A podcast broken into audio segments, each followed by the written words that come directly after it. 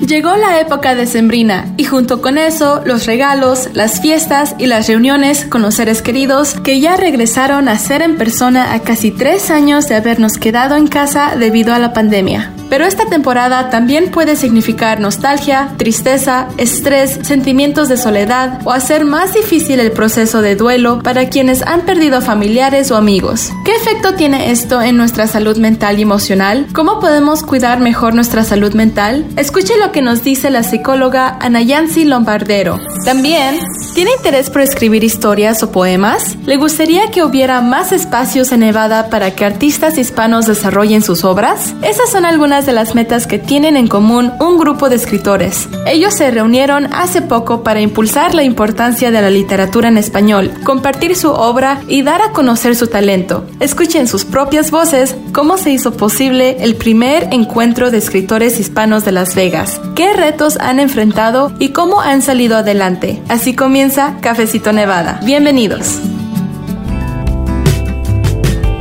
Siempre preparamos cada nuevo episodio de su podcast Cafecito Nevada con mucho corazón, pero en este caso en particular nos da todavía más gusto porque justo con este episodio llegamos al número 250, lo que significa, bueno, una serie de recuerdos, de anécdotas, también de logros y sobre todo estar vigentes gracias a personas como usted que nos escucha cada semana o que a lo mejor también nos está escuchando por primera vez le comento que estos 250 episodios de Cafecito Nevada se traducen en casi ya seis años de transmisiones ininterrumpidas a través de este formato que empezó primero así como un podcast, después evolucionó, también tenemos ya el formato en programa de radio aquí en Las Vegas. Y bueno, todo esto es el resultado de estos años de trabajo y dedicación periodística con un solo fin, servirle a usted, informarle a nuestra comunidad hispana hablante acerca de los temas que les interesan, les afectan. Así que gracias por acompañarnos en este viaje hasta este capítulo 250, que también nos sirve para empezar a cerrar el año de una manera muy especial, enfocándonos en algo que requiere mucho cuidado, mucha atención, para que nos permita tener una vida más plena y más productiva. Y me refiero a la salud mental. Como usted ya escuchó, nos acompaña en esta ocasión la psicóloga Anaya Yancy Lombardero, a quien le agradecemos de antemano que nos haya acompañado aquí en este episodio para informarle a usted. Y bueno, también en un segundo segmento, me da mucho gusto compartirle un fragmento de un evento al que asistí, donde bueno, fue una reunión muy especial para artistas, principalmente escritores hispanos de Las Vegas, que celebraron, como ya escuchó usted, su primer encuentro, el cual consideraron un logro muy grande, un parteaguas de hecho, en términos de espacios para los artistas hispanos y el comienzo de muchos otros proyectos que ellos están preparando y donde también quieren involucrarle a usted, quien forma parte de la comunidad hispana del estado de Plata. Así que es un episodio muy especial, les doy la bienvenida, yo soy Luz Gray, editora asociada, con el sitio de noticias en internet de Nevada Independent en español. Prepárese su cafecito, acomódese en su lugar favorito y vamos a escuchar juntos esta emisión especial. Bienvenidos. Hoy nos da mucho gusto recibir a la psicóloga Ana Yancy Lombardero. Ella es profesora asistente y psicóloga clínica en el Departamento de Psiquiatría y Ciencias del Comportamiento en la Universidad de Nevada, Reno. Doctora, bienvenida. Nos platica usted que es eh, de Panamá, ¿verdad? Así que bueno, gracias por tomarse este cafecito Nevada con nosotros. ¿Cómo está? Muy bien, muchas gracias. Yo encantada de estar aquí. Pues en estos días, doctora, eh, o en estos tiempos, ¿no? Estamos escuchando mucho acerca de lo que en inglés se conoce como self-care, que es, por ejemplo, darse tiempo para cuidarse a uno mismo. Y una parte importante de ese cuidado no solo es lo físico, sino lo emocional y también nuestros pensamientos. Doctora, ¿nos puede platicar un poco acerca de qué es en sí la salud mental? Sí, la salud mental y la salud física, la verdad es que, que cada vez nos damos cuenta en la comunidad científica que está están muy vinculadas, que no se puede separar la salud mental de la salud física ni la salud física de la salud mental, que incluye um, hacer conexiones con amigos, con la comunidad.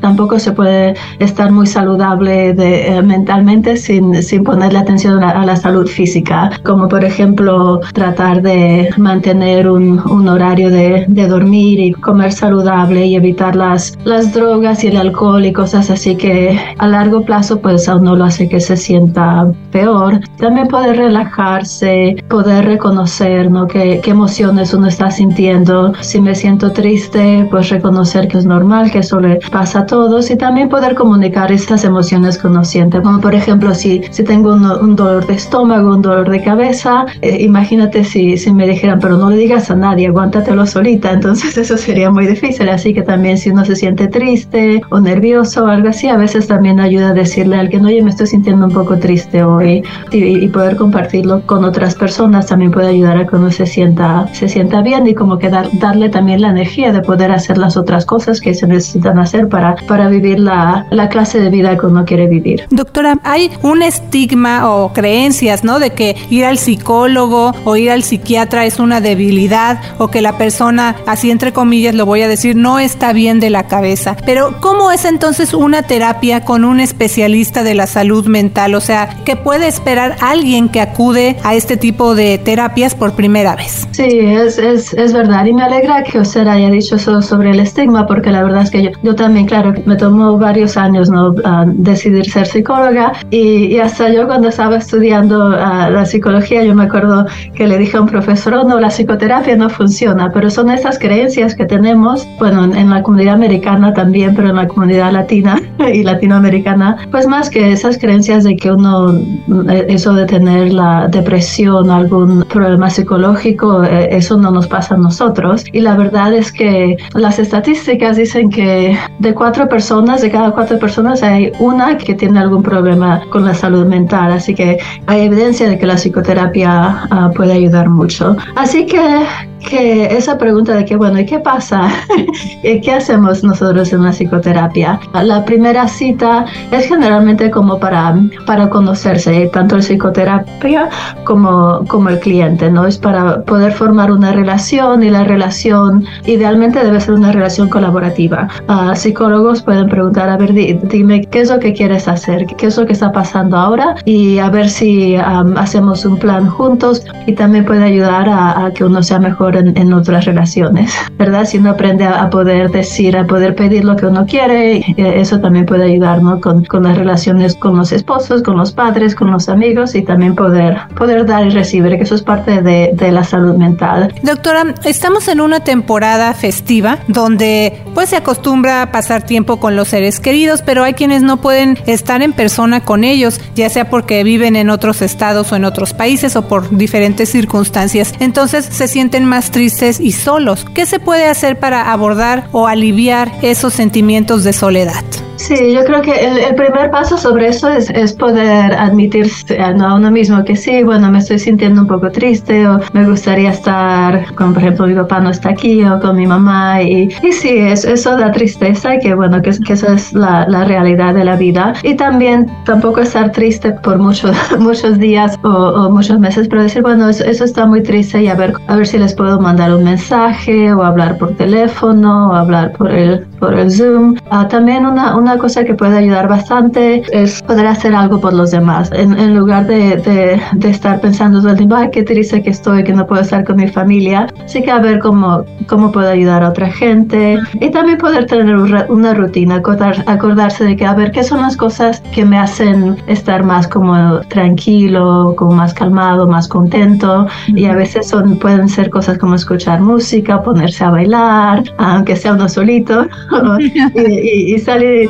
y salir con los, con los amigos, relajarse, tener una, una rutina y cosas así. Así que yo creo que una, una de las cosas más importantes, la verdad, para nosotros los seres humanos son, son uh, las conexiones con otras personas. Doctora, hay que recordar también al público, sobre todo que nos está escuchando ahorita aquí en Cafecito, Nevada, que a mediados de este año el Estado se sumó al resto de la nación al adoptar el 988 como número de referencia para quienes consideran, por ejemplo, ejemplo, el suicidio y también para que las personas obtengan ayuda durante una crisis de salud mental. Doctora, además de esa opción o de acudir a psicoterapia, ¿qué otras alternativas hay aquí en Nevada para atender la salud mental, incluyendo personas que no tienen acceso a un seguro médico? Sí, bueno, yo como que vivo en, el norte de Nevada, yo sé que, que, tenemos recursos aquí para los que, los que no, no pueden pagar para ver un, un psicólogo y a veces también, no sé, hay muchas barreras a veces que tenemos en, cuando ah, pensamos en buscar ayuda. Así que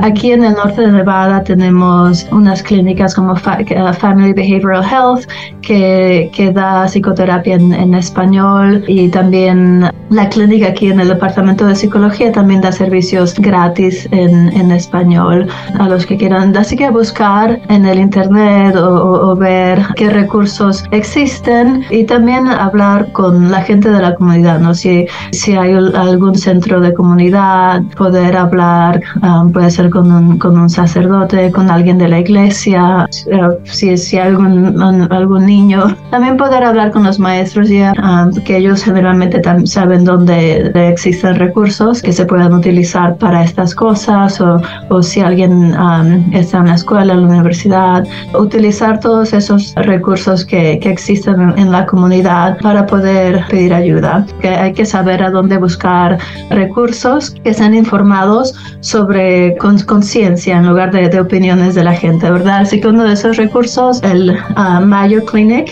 uh, que es como la, la mayonesa, tiene, tiene recursos, recursos uh, bilingües y que están informados, que están basados en ciencia, cosas que, que, se han estudiado y que se han demostrado que sí ayudan a la gente a, a poder sentirse bien. Doctora, ya haciendo memoria, pues ya van a ser casi tres años de la pandemia, ¿verdad? Y lamentablemente pues nos ha dejado muchas pérdidas. Hay tantas personas que no se alcanzaron a despedir de seres queridos que fallecieron a causa de este virus y el proceso de duelo siempre es difícil, pero en fechas significativas como estas fiestas decembrinas, eso se hace todavía más difícil. ¿Cuáles son algunas maneras para abordar ese duelo en esta época? Sí, sí, la verdad que, que estas festividades pueden hacer uno recordar, uh, recordar sobre, ok, este, este, año fue muy bueno, pero falleció mi cualquier um, persona que era muy importante para mí. Así que hay algunas cosas que pueden ayudar mucho. Si les gusta escribir, pueden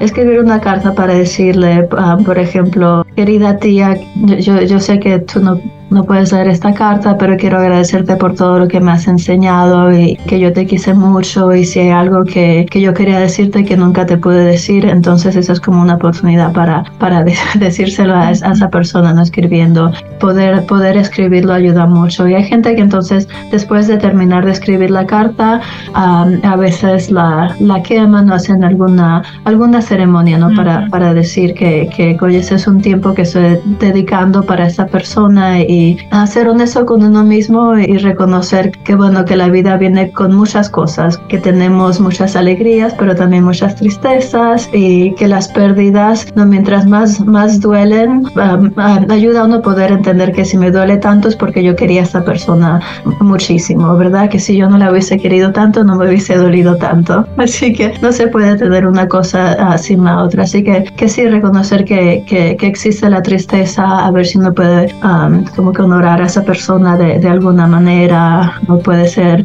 yendo a la iglesia o escribiendo una carta o, haciendo algo, ¿no? Para, uh, o si yo sabía que a esa persona le, gustaba mucho darle a otra gente, entonces yo voy a, no sé, dar una donación algo así, va a hacer algo, ¿no? Por, por esa persona para, para decir eso y y, también, como dije antes, no decirle, decirle a los amigos o algo así, que, hay, que, que soy un poco triste y, a ver, podemos ir a caminar, podemos hacer algo juntos y me gustaría hablar un poquito sobre esa persona y saber, no, lo, lo, lo primero es reconocer lo, lo que uno necesita y, y, esas cosas que he dicho son cosas que generalmente ayudan a la gente a poder procesar y, y decir que, oye, que, esta, esta pérdida me, me dolió mucho y yo hubiese querido decirle poder decirle no adiós y, y, y, lo tanto que la, que la quería, que lo quería. Así que, que bueno, ahora voy a hacerlo de esta manera, voy a honorar su memoria de, de estas maneras, ¿no? Y doctora, usted mencionaba un poquito, ¿no? Eh, cada historia ahora sí que tiene sus dos lados y así como todos pasamos por momentos difíciles, también esas experiencias nos van dejando enseñanzas. ¿Qué podemos hacer para ayudar a nuestra mente y a nuestras emociones a salir adelante y enfocarnos en algo positivo? Ya nos dio usted algunos ejemplos, pero también reconocer esa otra parte de lo positivo y sobre todo ya quienes están eh, haciendo planes para el próximo año, ¿no? Que, que empiecen con esa nota eh, positiva y más amable tal vez de lo que pudo haberles dejado este año que ya concluye.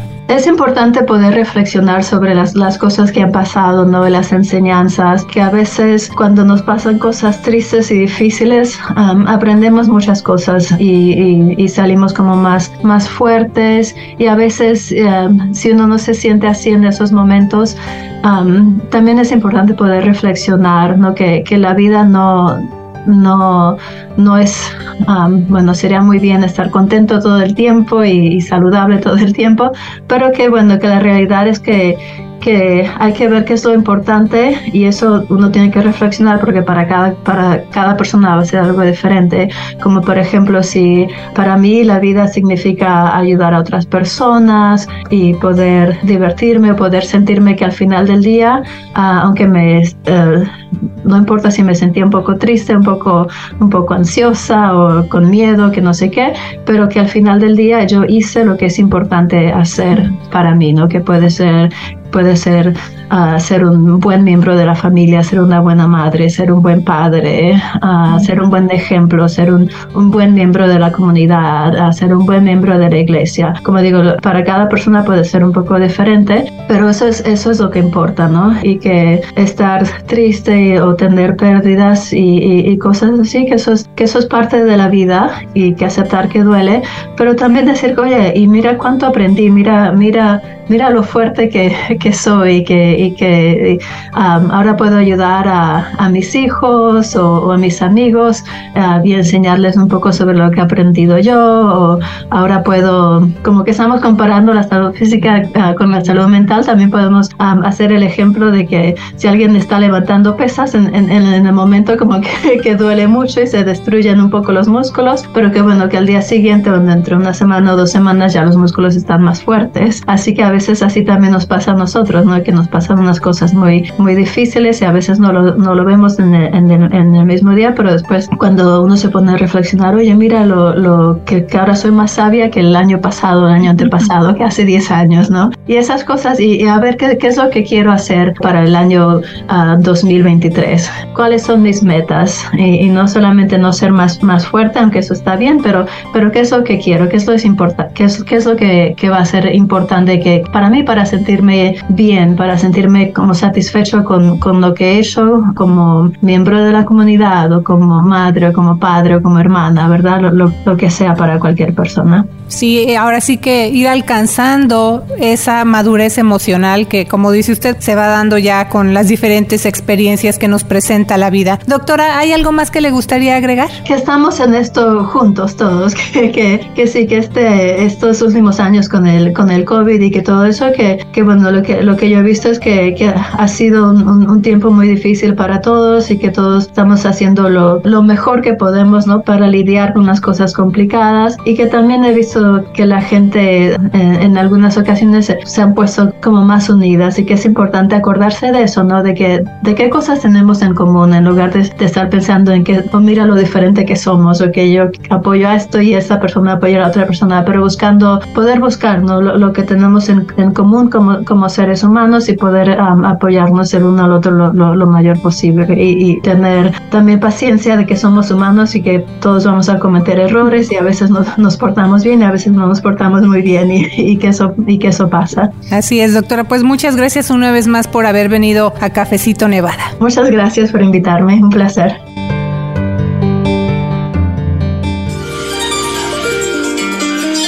Así, con las armoniosas notas del arpa a cargo de Mariano González, se dio la bienvenida a un evento al que asistí el sábado 10 de diciembre, el primer encuentro de escritores hispanos de Las Vegas, que se realizó en el ayuntamiento de la ciudad de North Las Vegas y contó con el apoyo de varios profesionales, entidades y servidores públicos, incluyendo el concejal de la ciudad de North Las Vegas, Isaac Barrón, el periódico El Mundo y el escritor y reportero de ese medio de comunicación, Roberto Entre otros. Algunos de los organizadores y asistentes calificaron ese evento como histórico porque consideraron que fue la primera vez que se pudieron reunir en un mismo lugar 20 escritores de nueve países para compartir con el público la importancia de la literatura, fomentarla en niños y adultos, dar a conocer su obra e invitar a más personas de la comunidad a que se integren a sus grupos literarios, desde poemas, historias y relatos hasta cuentos e ilustraciones para niños. El primer encuentro de escritores hispanos de Las Vegas dio un primer paso cortando el listón para abrir camino a más eventos que reúnan e impulsen el talento artístico de los nevadenses. Vamos a escuchar lo que me comentó Mapi Durán, quien es originaria de Nayarit, México, lleva 13 años en Las Vegas, trabaja en una oficina de multiservicios, participa en reuniones literarias locales y formó parte de la comisión de narrativa de este primer encuentro de escritores hispanos en Las Vegas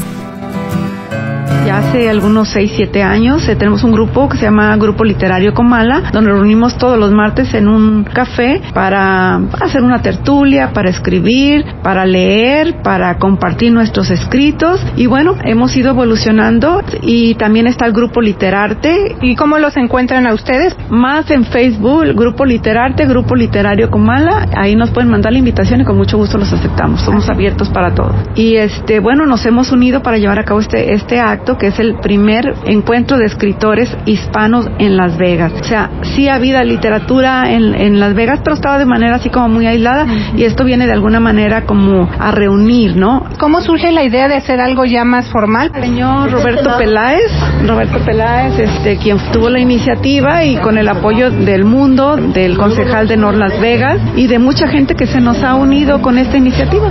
El, el reto mayor es despertar el interés, porque obviamente cuando le dices a la gente educación, literatura, dicen, no, eso no es para mí. Pero las letras es la base de todo. Si quieres buena música, tiene que haber letra primero. ¿Qué es una buena película? Tiene que haber letra primero. Y la tenemos que fomentar desde los niños. Vas a tener un niño autodidacta y autosuficiente.